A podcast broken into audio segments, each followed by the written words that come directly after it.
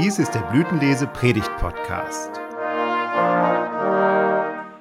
Details zum Thema dieser Folge und wer für sie redet, finden Sie in der dazugehörigen Beschreibung. Der Herr segne alles Reden und Hören.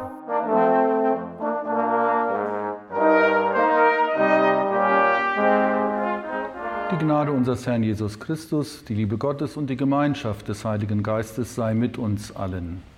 Amen. Siehe, es kommt die Zeit. Die Adventszeit ist eben eine besondere Zeit. Eben hieß es noch in den Zeitungen unserer Tage, es könnten Buden für den Weihnachtsmarkt aufgebaut werden. Und viele haben sich nach dem Verzicht im letzten Jahr schon auf den Weihnachtsmarkt in diesem Jahr gefreut. Und der Besuch dort, der Duft von Gebäck und Kräuterbonbons, der Geschmack von Bratwurst oder einem Glühwein auf den Lippen, die Lichterketten, die in der Dunkelheit funkeln, das Klingeln des Karussells, auf dem kleine Kinder fröhlich kreisen, die Umarmung einer Freundin, die man überraschend dort trifft. Da werden erwartungsvoll Weihnachtsbuden aufgebaut, in der Hoffnung, auch etwas Geld damit zu verdienen, mit dem, was dort auf dem Weihnachtsmarkt geschieht. Hinter jedem Weihnachtsmarkt steckt ja auch eine Menge Arbeit. Und nun hört man, manche dieser Weihnachtsbuden können gleich wieder abgebaut werden. Die Pandemie macht uns nach wie vor einen Strich durch manche Planungen und Verdienstmöglichkeiten. Und so werden wir erneut zurückgeworfen auf uns selbst und auf eine für uns alle wahrscheinlich unerquickliche Zeit. Und doch bleibt dieses Wort, siehe, es kommt die Zeit. Ja, die Zeit, wo wir uns auf Weihnachten vorbereiten, manche mit Duftkerzen, Gestecken, ein Crepe oder eine Brezel, den Tannenbaum besorgen, die Adventszeit nutzen für stille Einkehr und versuchen sich ganz neu und ganz bewusst einzustellen auf Advent und Weihnachten und wenn es irgend möglich ist, soll es ein anderer Advent werden. Familienzeit, Qualitätszeit, stille Zeit mit Gott. Dazu dienen Gedichte, Lieder und Texte. Für mich gehören dazu die Worte aus der Bibel als Mahnung und Verheißung, denn sie laden ein zur Neubesinnung und zur Orientierung. In der Adventszeit zielgerichtet auf das Kommen von Jesus Christus. Denn er kommt zu uns. Als Kind in der Krippe bestaunen wir das. Er kommt zu uns als Mann der Schmerzen am Kreuz. Dabei läuft uns ein Schauder über den Rücken. Und er kommt zu uns in unser Herz und unser Leben und stillt in uns die Sehnsucht nach Leben im Fülle. Zu diesen Worten aus der Bibel gehört für mich auch ein Abschnitt aus dem Buch des Propheten Jeremia. Jeremia Kapitel 23, Vers 5 bis 8. Siehe, es kommt die Zeit, spricht der Herr, dass in dem David einen gerechten Spross erwecken will. Der soll ein König sein, der wohl regieren und Recht und Gerechtigkeit im Lande üben wird. Zu seiner Zeit soll Juda geholfen werden und Israel sicher wohnen. Und dies wird sein Name sein, mit dem man ihn nennen wird. Der Herr ist unsere Gerechtigkeit. Darum siehe, es wird die Zeit kommen, spricht der Herr, dass man nicht mehr sagen wird, so wahr der Herr lebt, der die Israeliten aus Ägyptenland geführt hat, sondern so wahr der Herr lebt, der die Nachkommen des Hauses Israel herausgeführt und hergebracht hat aus dem Lande des Nordens und aus allen Landen, wohin sie verstoßen hatte, und sie sollen in ihrem Land wohnen. Siehe, es kommt die Zeit. Für mich ist dieses Bibelwort ein Echowort, voller Verheißung aus uralter Zeit. Es klingt noch nach, sehr lange nach, nachdem diese Worte im Auftrag Gottes von dem Propheten Jeremia gesprochen wurden. 38 Heilsworte gibt es im Buch des Propheten Jeremia unverkennbar, wie gut Gott es mit seinem Volk meint, mitten in einer schweren Krise. Siehe, es kommt die Zeit, beginnt der Prophet und kündigt an, Gott wird erneut aktiv in Bezug auf sein Volk. Er will aus dem Hause des berühmten Königs Davids einen Nachfahren erwecken. Dieser Nachfahre soll ebenfalls König sein. Er ist weise, gerecht und für Menschen, die in Not geraten sind und auf Hilfe angewiesen sind, ein unbedingter Helfer. So jemand mit solchen Qualitäten ist bekanntlich zu jeder Zeit ziemlich rar.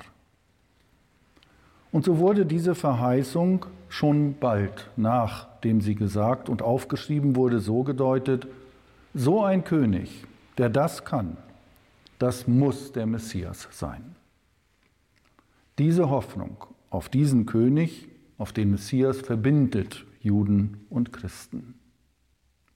Und dann gibt es diesen Namen, der nicht nur bedeutungsvoll klingt, sondern es auch ist. Und dies wird sein Name sein, mit dem man ihn nennen wird, der Herr, unsere Gerechtigkeit. Dieser Helfer von Gott ausdrücklich dazu berufen, schenkt, um es mit einem anderen Wort zusammenfassend zu sagen, Gottes Bewahrung. Gott verschafft dem Volk Israel Gerechtigkeit, indem er diesen König sendet. Und wie ein Echo klingt diese Verheißung nach, siehe, es kommt die Zeit, die Zeit, wenn der Messias kommt. Als Jesus nach Jerusalem kommt, dort auf einem Esel einzieht, wie es uns die Evangelien berichten, da flammt diese Sehnsucht nach dem Messias plötzlich wieder auf. Da ist der, der diese Hoffnung erfüllt. Da kommt der, der das Volk Israel in der Zeit der Bedrückung wiederherstellt. Da kommt der, der die Menschen zur Ehren bringt und sich für Recht und Gerechtigkeit vor Gott einsetzt. Wie ein Echo klingt diese Verheißung bis heute nach.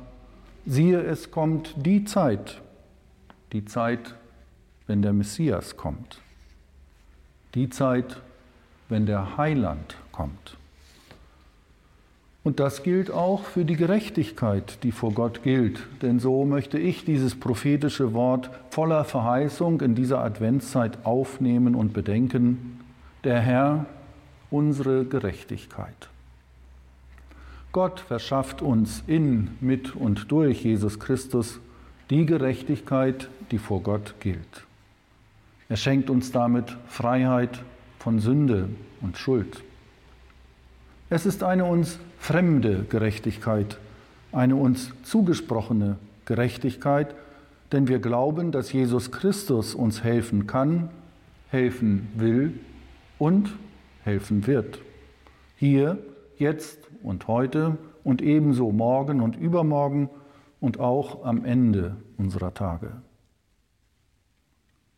Wird etwas davon sichtbar, wie diese Gerechtigkeit keine abstrakte Aussage in unserem Leben bleibt, sondern sich auch für uns und durch uns in dieser Adventszeit auswirkt? Siehe, es kommt die Zeit.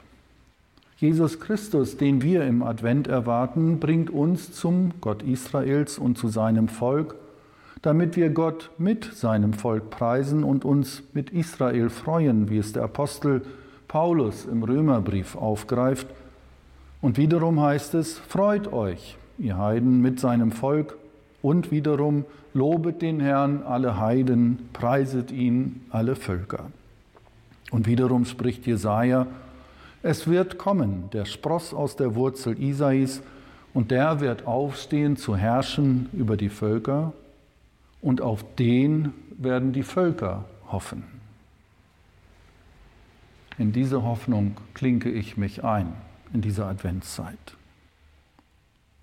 Und noch einmal, wie eine Verheißung aus alter Zeit klingt dieses Echo bis heute nach. Siehe, es kommt die Zeit, wo der Herr uns rettet, Gerechtigkeit verschafft.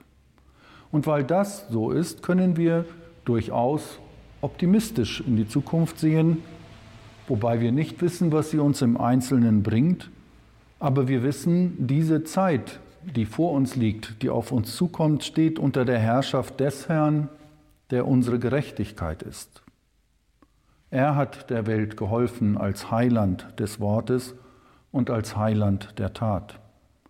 Wir wissen, er wird auch weiterhelfen und uns dazu befähigen, ebenfalls gute Worte für Menschen zu finden und eine hilfreichende, helfende Hand da und dort auszustrecken und anzubieten. Wir können nicht davon ausgehen, dass uns immer Unangenehmes oder Schweres erspart wird. Auch nicht in dieser Adventszeit. Leid und Not und Ungerechtigkeiten aller Art wird es weiterhin geben. Wir können aber auch gewiss sein, dass uns nichts von dem trennen kann, der den Ehrentitel trägt, der Herr unsere Gerechtigkeit. Und er, Gott, hat versprochen, dass er das gute Werk vollenden wird, das er in uns angefangen hat. Er wird uns durch seinen Heiligen Geist einmal dorthin bringen, wo wir die Herrlichkeit des Reiches dieses verheißenen Königs ungetrübt genießen können. Gott steht zu seinem Wort. Da kommt also noch was. Und Advent hält diese Hoffnung in uns wach. Siehe, es kommt die Zeit. Der Friede Gottes, der höher ist als alle unsere Vernunft, regiere und bewahre eure Herzen und Sinne in Christus Jesus. Amen.